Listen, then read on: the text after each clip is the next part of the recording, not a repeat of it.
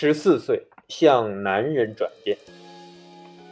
男孩十四岁左右开始进入另一个发展阶段，在一般情况下，此时男孩进入了快速发育期，身体内部正在发生显著变化，睾丸激素大幅增加，含量几乎是以前的八倍。尽管每个男孩都大不相同，但是这个年龄的男孩们有一个共性。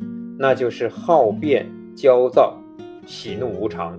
这并不说明他们变坏了，只是他们发生了彻底的变化，拥有了一个全新的自我。重生必然充满斗争，他们需要自己解答成长道路上遇到的疑惑，需要开始新的征程，迎接新的挑战，从而学会生活。生物钟在催促他们前进。我相信，处于这个年龄段的男孩会对大人感到失望。我们为孩子提供的东西大同小异，更多的学校规定和更多的家规。然而，青少年更渴望别的东西，无论是在生理上还是在心理上，他们都准备向成年人迈进。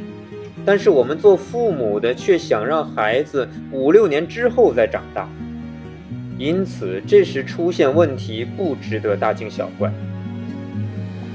他们需要能够吸引他们的东西，使自己充满激情，好似生出双翼，箭一般的朝前冲去。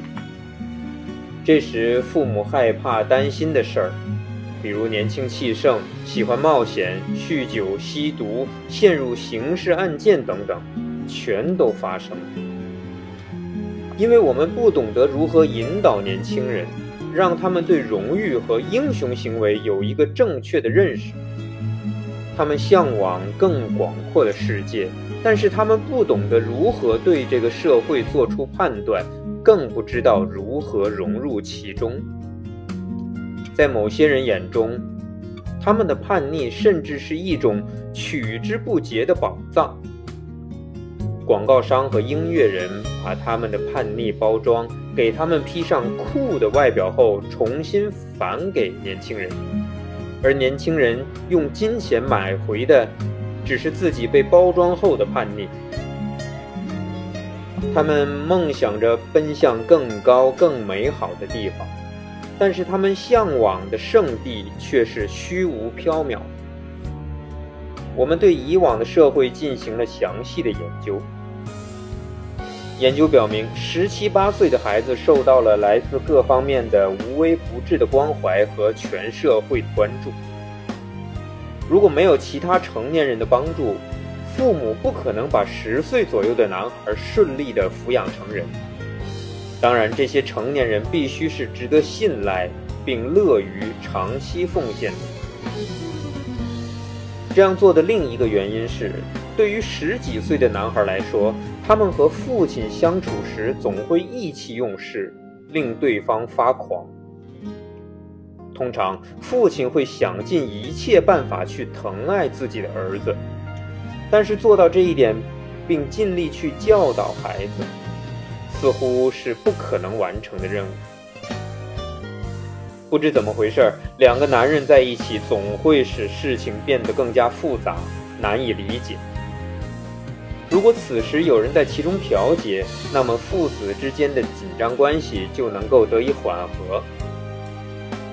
一些出色的电影就是以此为题材的，比如《王者之旅》和阿尔伯特·芬尼主演的《乡村之恋》。按照传统，有两件事儿可以帮助年轻人成长为成年人。首先，他们需要一个。或多个关心他们的人教导他们一些重要的生存技能。其次，在教授过程中的特定阶段，由年长者启发他们，教授他们一些社会入门知识。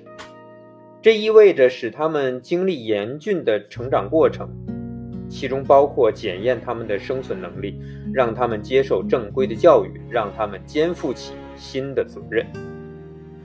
只有离开女人的世界，年轻男子才能摆脱母亲的重重包围和层层保护。也只有这样，他们以后才能与女性正常交往。如果男人施行家庭暴力，不忠于自己的妻子，无法维持正常的婚姻，这与妻子无关，也不能完全归咎于丈夫，是丈夫的父亲造成了今天的悲剧。他在男孩成长的过程中，没能帮助他完成从男孩到男人的转变。你可能会认为，男孩的母亲害怕孩子在思想上受制于人。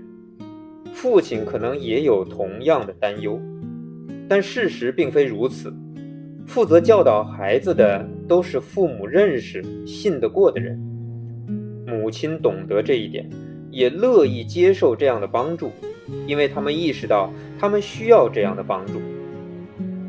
他们当初送出去的是惹是生非、不受管教的野小子，但当孩子回来时，他已经变得成熟。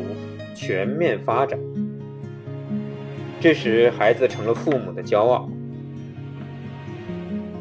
向成人阶段的迈进，并不是一次周末辅导就可以实现的。教会他们怎样像男人一样行事，可能需要几个月的时间，其中包括让他们知道自己应当承担的职责，在哪里找到力量的源泉以及前进的方向。我们通常听说的一些仪式都很具有代表性，这些仪式或许使人感到残忍和恐惧，但是这样做是有目的的，也是一种表达关爱的方式。事实表明，那些经历过仪式的人对此都心存感激。总而言之，传统社会的立国之本是培养有能力、有责任心的年轻人。这是关乎国家生存发展的大事，不能抱有侥幸心理。为了实现这一点，他们制定了一系列积极主动的培养计划。具体过程需要全体成年人的协调配合，争取别人的帮助。从十四岁到二十岁出头的这段时间里，男孩朝着男人的世界迈进。他们待在父母身边的时间越来越少，此时父母终于可以松一口气，但他们并没有完全放开孩子，仍然小心翼翼，时刻保持警惕。在这个时期，孩子会有属于自己的生活，与家庭生活越离越远。这时，你对孩子的老师知之甚少，对该经历的事闻所未闻。对他们面临的挑战，你也束手无策。不过，你对此不必忧心忡忡。对于十四岁或者十六岁的男孩来说，他们还远没有做好独自面对外部世界的准备。这时，必须有人担当起桥梁的角色，这正是正确引导者需要做的。在这个年龄，我们不能让少年们在没有成年人关照的情况下，整天和同龄人待在一起。引导者发挥的作用超过老师或者是教练。引导者在孩子们心中占据着特殊的地位，同时孩子们对他们来说也很重要、很特殊。十六岁的孩子不会总听父母的话，他的爱好也不会随父母的意见而变化。但是对于引导者就不一样了。对少年们来说，这是他们可以光荣犯错误的时代。引导者的任务之一就是保证他们所犯的不是致命性的错误。父母必须让孩子接受引导，由谁来引导他们，则取决于父母。事实上，是强大的社会团体担当起了这项任务。家庭集体活动、社区学校，或者是真正相互关心的一群朋友，你需要一些这样的朋友，他们关心、喜欢你的孩子，并能像个长辈一样，经常为孩子做一些事。这些朋友会对你的孩子产生兴趣，会询问他们对某些事的意见，他们欢迎孩子常去他们家玩儿。使孩子成为他们家中受欢迎的人。当孩子与自己的家人关系紧张时，他们能倾听孩子们的心声。如果孩子的父母较为封闭，孩子就会受到伤害。对此我深有体会。我的父母本来就是害羞的人，移居加拿大以后，他们更加内向，更怕见人。他们一直没能为我们找到同龄的玩伴，他们也没结交新的朋友，没有自己的朋友圈，因此我们无法使自己的生活更加丰富多彩，无法拓展我们的生活范围。结果，我和妹妹长到十几岁的时候，为了从自己的小世界里挣脱出来，我们做过很多冒险的事，最后戏剧般的进入了更为广阔的世界。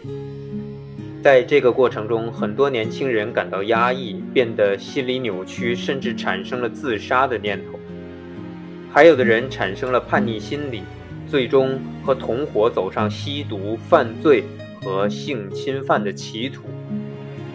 如果你身为青少年的父母，那么你必须强迫自己站出来，成为社会的一部分，为自己的孩子创造一个和谐的社会关系网。你不可能既抚养好孩子，又做一个隐士。如果没有引导者，情况会怎样？如果孩子身边没有引导者，那么在成长之路上，他会经历很多坎坷。为了挣脱父母的约束，他们会与父母做不必要的争论。长此以往，他会变得性格孤僻，情绪低落。这个年龄的孩子时常会陷入困境，面临很多难以抉择的事：如何看待性，如何选择职业，以及如何对待酒精和毒品。如果父母能抽出一定的时间来陪伴孩子，了解他们的世界，那么孩子就会和父母谈论他们遇到的这些困惑。但是他们还是需要和成年人谈论这些事。一项研究表明，如果在家人之外，孩子有一位成年朋友，那么这足以防止孩子走上犯罪的道路。当然，这个朋友不会犯罪。在生活中，为了找到前进的方向和努力的目标，少年们会不惜一切代价，付出最大努力。他们可能迷上互联网而不能自拔，可能痴迷于音乐或运动，或加入冲浪者的圈子。如果我们不能为孩子找到适合他们的人群，那么他们就会自己去寻找。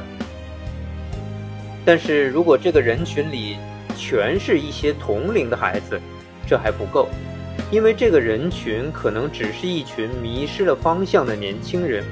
不具备一定的技能和知识，无法互相帮助。很多男孩并不常和自己的朋友联系，他们之间很少进行情感交流，更得不到来自朋友的精神支持。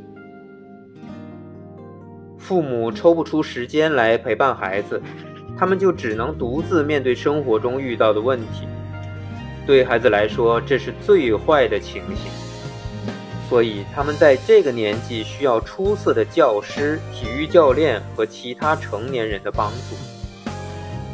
我们需要很多这样的人，只有如此，才能为每个孩子找到对他们具有特殊意义的人。这并不是一件容易的事。今天，母亲在养育孩子方面做得很出色。但是父亲才刚刚意识到自己在孩子成长过程中所发挥的重要作用。为孩子找到一个好的引导者，是父母们在抚育孩子的征程上遇到的另一个难题。